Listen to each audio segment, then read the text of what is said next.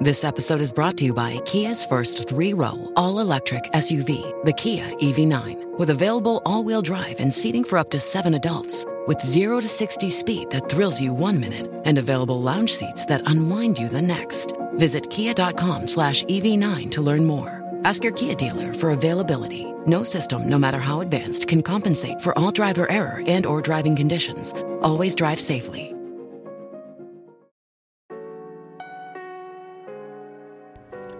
Hola a todos, soy Víctor Abarca y estás escuchando Expreso con Víctor, el podcast diario sobre tecnología, tecnología que importa y cultura digital. Y bien, un día después de que Apple por fin pusiese fecha al 14, o sea, al 14, al lanzamiento del iPhone 14, que será el próximo 7 de septiembre el evento, y que eso también significa que tengamos que preparar las maletas para ir a Cupertino. Además de todo esto, vamos a hablar de la sorprendente y última noticia relacionada con Sony y su decisión de incrementar, sí, sí, he dicho incrementar, eh, no bajar, los precios de PlayStation 5 en Europa, Japón, América Latina, Canadá, pero no en Estados Unidos. Lo cual me sorprende. ¿Será el momento ahora de comprar una PlayStation 5? No, no lo sé. Eso sí lo encuentras, que creo que es bastante difícil. En fin, vamos a por el episodio. Bueno, me encanta que la tónica de este verano haya sido, y digo ya allá, ¿vale? Porque es como que el, verano ha terminado, o sea, justo la semana de antes de... Bueno, no es la semana de antes, ¿no? La semana de antes de que termine el verano es la, es la que viene, o sea, septiembre es cuando termina el verano, cuando hay que volver al trabajo de forma seria y todas estas movidas. Pero bueno, tú me entiendes, ya prácticamente mm, lo que está está echado y ya está. Pero me hace mucha gracia que este verano haya sido como... Eh, noticias constantes, ¿vale? Porque si ayer tuve que añadir justo en el último segundo el anuncio de Apple sobre la presentación del iPhone 14, hoy me toca romper el guion para añadir una noticia que también ha sido un poquito de última hora, y es que Sony acaba de informar de que va a subir los precios de PlayStation 5 en casi todos los territorios. Ha sido publicado a través del blog oficial de PlayStation, y es que la compañía ha anunciado una, una subida de carácter inmediato en los siguientes cinco mercados. Europa, en los cuales se incluye obviamente España, América Latina, entre los que también está, eh, o también han incluido eh, a, México, Medio Oriente, África, Asia Pacífico y Canadá. De momento, eh, Estados Unidos, ¿vale? Se libra de esta subida. Algo lógico, ¿vale? Teniendo en cuenta que mm, allí Xbox es la consola dominante entre los usuarios y que entonces quieren hacer algo que sea bastante competitivo. Y lo que justifica Sony a esta subida es básicamente a las altas tasas de inflación global, así como también a las tendencias que, mm, que, que son tan adversas y que está afectando a los consumidores y que están generando presión en muchísimas industrias. Y por esto, PlayStation pasa de costar 499,99 euros en su versión con lector de discos a 549,99 euros. Y la edición digital de 3,99 pasa a 4,49 es decir, al final en España es una subida de 50 euros. Pero me ha hecho mucha gracia porque ayer justo estaba leyendo tweets de, gente de Argentina, ¿sabes? y bueno, y también gente de México que decían, oh wow, espera que no me he enterado que la consola costaba 400 eh, euros, claro, porque en México eh, muchos amigos de hecho me han dicho que están comprando la consola por 700, por 700 dólares. Que es como que me estás contando que van a una tienda y les cuesta 700 pavos. O en, en em, Argentina, que ya están acostumbrados a la hiperinflación. Entonces les, les cuesta, yo que sé, 900. Uno de ellos me dijo que había pagado el equivalente a lo que sería en dólares 900 euros. Digo, jugar, macho, digo, sí que te tiene que apetecer mucho jugar a, PlayStation, ¿vale? Para pagar 900 dólares el equivalente, em, que es casi el doble, o sea, o el doble, de hecho. Pero bueno, en fin. Y por su parte, en México la PlayStation 5 con unidad de, disco, la Ultra HD, se incrementa hasta alcanzar los 14.999 dólares mexicanos y la edición digital 12.499. Es decir, también hay una subida especial para México.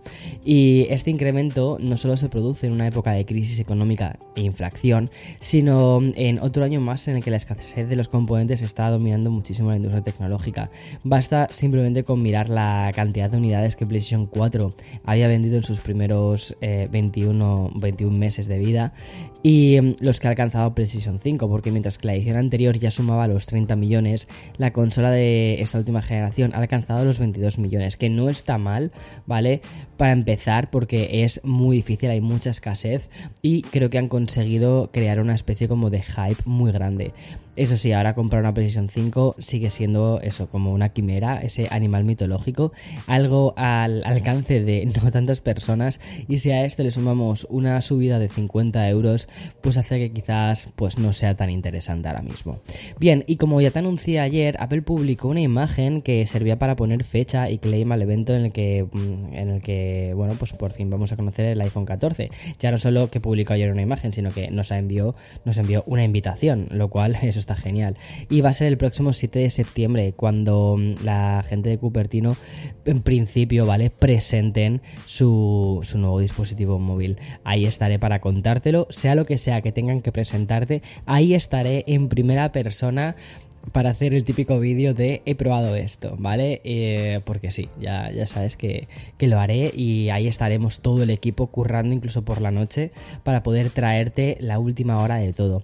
Y la frase que acompaña a toda esta invitación, que fue una cosa que no te comenté ayer, es Far Out, junto con un gran logo de la compañía en forma de cielo estrellado y es lo único que conocemos de ahora de, de forma oficial. Pero como suele suceder siempre, ¿vale? Con Apple los rumores y las conjeturas son casi infinitas y además que si seguimos un poco lo que ha sucedido con las invitaciones anteriores, muchas de ellas suelen dar alguna pequeña pista. Por ejemplo, me acuerdo de la del evento del iPhone, eh, uno de, mis favoritos, el 11, el, sí, el, el iPhone 11, que la invitación era de colores la manzana de colores y esos colores eran los colores del iPhone 11. O sea, eso fue como muy guay, ¿sabes? Que al final siempre hay alguna referencia.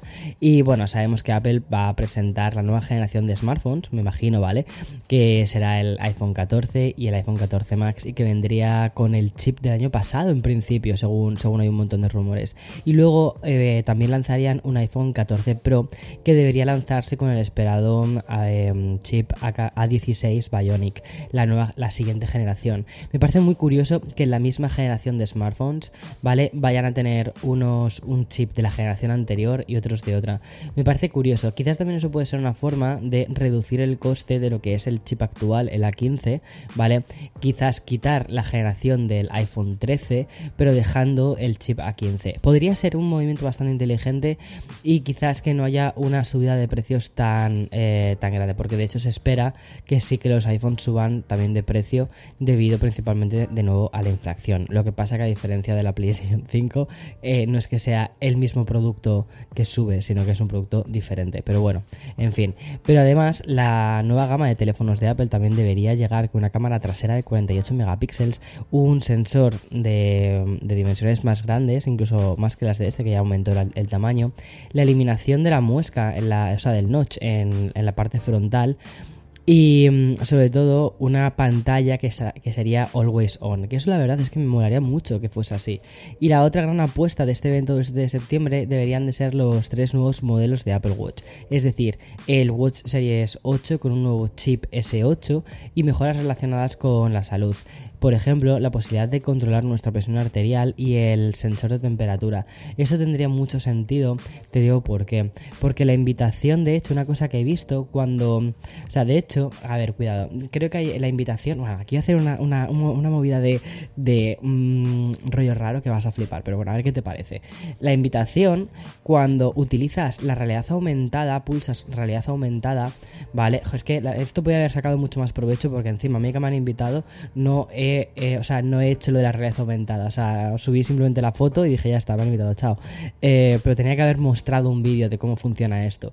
Pero tú cuando pulsas y le das a realidad aumentada a la invitación, ¿vale? Eh, las estrellas empiezan a conformar un corazón. Entonces a mí la sensación que esto me da son dos cosas. Uno, que vamos a ver una mejora relacionada con o bien la fotografía nocturna de los iPhones o con la grabación nocturna de los iPhones o incluso con el periscopio, con la, es decir, mm, con la posibilidad de tener un super teleobjetivo que pueda funcionar en condiciones eh, baja luminosidad y que pueda hacer fotografía nocturna y todas estas cosas, incluso las estrellas, lo cual lo veo poco probable pero podría pasar.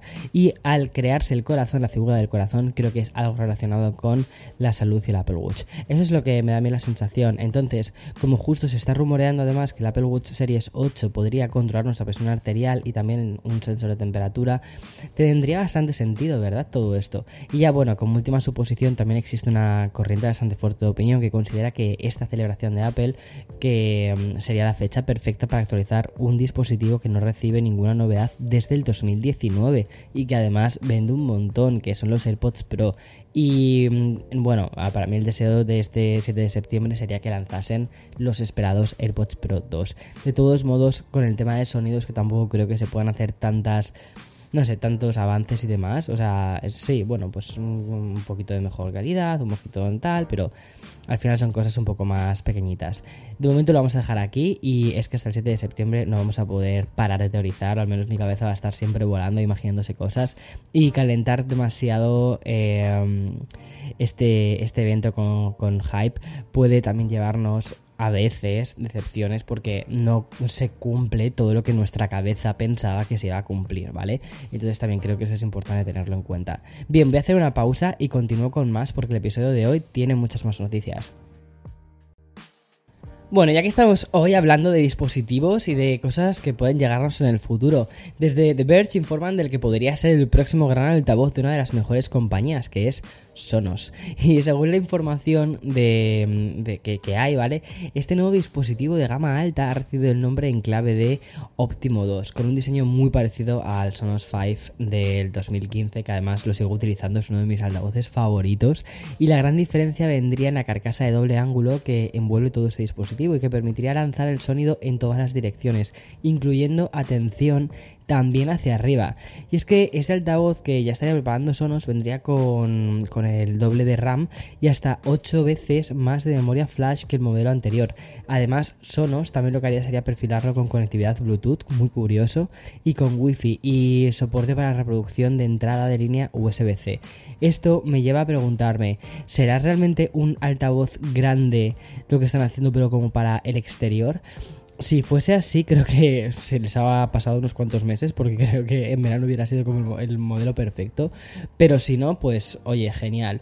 Y aunque no podemos quejarnos, ¿vale? De la gran cantidad de altavoces auriculares Bluetooth que han salido durante este último año, ha sido una locura. No estaría mal que eso nos confirmase un nuevo dispositivo de gama alta que vuelva a marcar las diferencias, sobre todo también en la parte de auriculares, que es una cosa que se lleva muchísimo tiempo rumoreando que estaban trabajando en ello, pero que todavía no hemos visto. Y se empezábamos el episodio con una noticia muy influenciada por la crisis de componentes, ¿vale? Y también el efecto en la producción de consolas. Y únicamente vamos a contar el caso opuesto al de la PlayStation 5, porque como bien sabes, Valve consiguió revertir un poco la situación respecto a la producción de su Steam Deck. Y en abril comenzó a mandar correos dos veces por semana. En junio duplicó los envíos y en el mes de julio consiguió mantener el ritmo. Y siguiendo esta premisa, Valve ha anunciado que muchas personas van a recibir sus envíos envíos en el tercer trimestre de este año y no en el cuarto, tal y como estaba previsto. Es decir, están adelantando producción.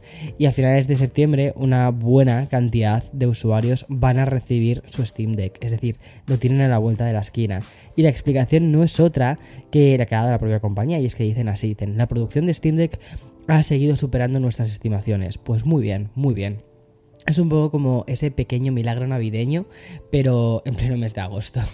Y para ir cerrando ya este episodio, una noticia sobre una compañía muy top y su relación con un tema que está cada vez más en debate, que es la privacidad del usuario. Y en este caso me estoy refiriendo a Snap y el acuerdo económico alcanzado para que se retire la demanda colectiva que se presentó contra la empresa en el estado de Illinois. Y es que resulta, ¿vale?, que Snap fue demandada por violar la conocida como Ley de Privacidad de la Información Biométrica es decir, yo no sabía que existía esta ley, ¿vale? Pero me ha parecido muy curioso. Y es que parece que la compañía recopiló y almacenó datos biométricos de los usuarios que están utilizando sus lentes, ¿vale? Y también los filtros. Y obviamente sin consentimiento de estos. Ahora, Snap Inc. ha confirmado que ha alcanzado un acuerdo con los demandantes valorando, eh, o sea, valorado en 35 millones de dólares. Y según la información que ha publicado Engage, los residentes de Illinois que residieron en el estado después del 17 de noviembre del 2015 y que usaron las funciones de realidad virtual de Snapchat van a ser em, elegibles para esta parte del acuerdo, o sea que flipas. Esta ley no solo ha afectado a Snap, solo en 2022 Facebook ya tuvo que lidiar con una movida parecida también de cheques individuales a usuarios de, plataforma, de la plataforma por haber sido etiquetados en fotos según el antiguo sistema de Facebook. Y Google se vio también obligada a alcanzar otro acuerdo de 100 millones de dólares por el reconocimiento facial de Google Fotos. Es decir, que al final estas cosas pueden salirle muy caro a estas compañías.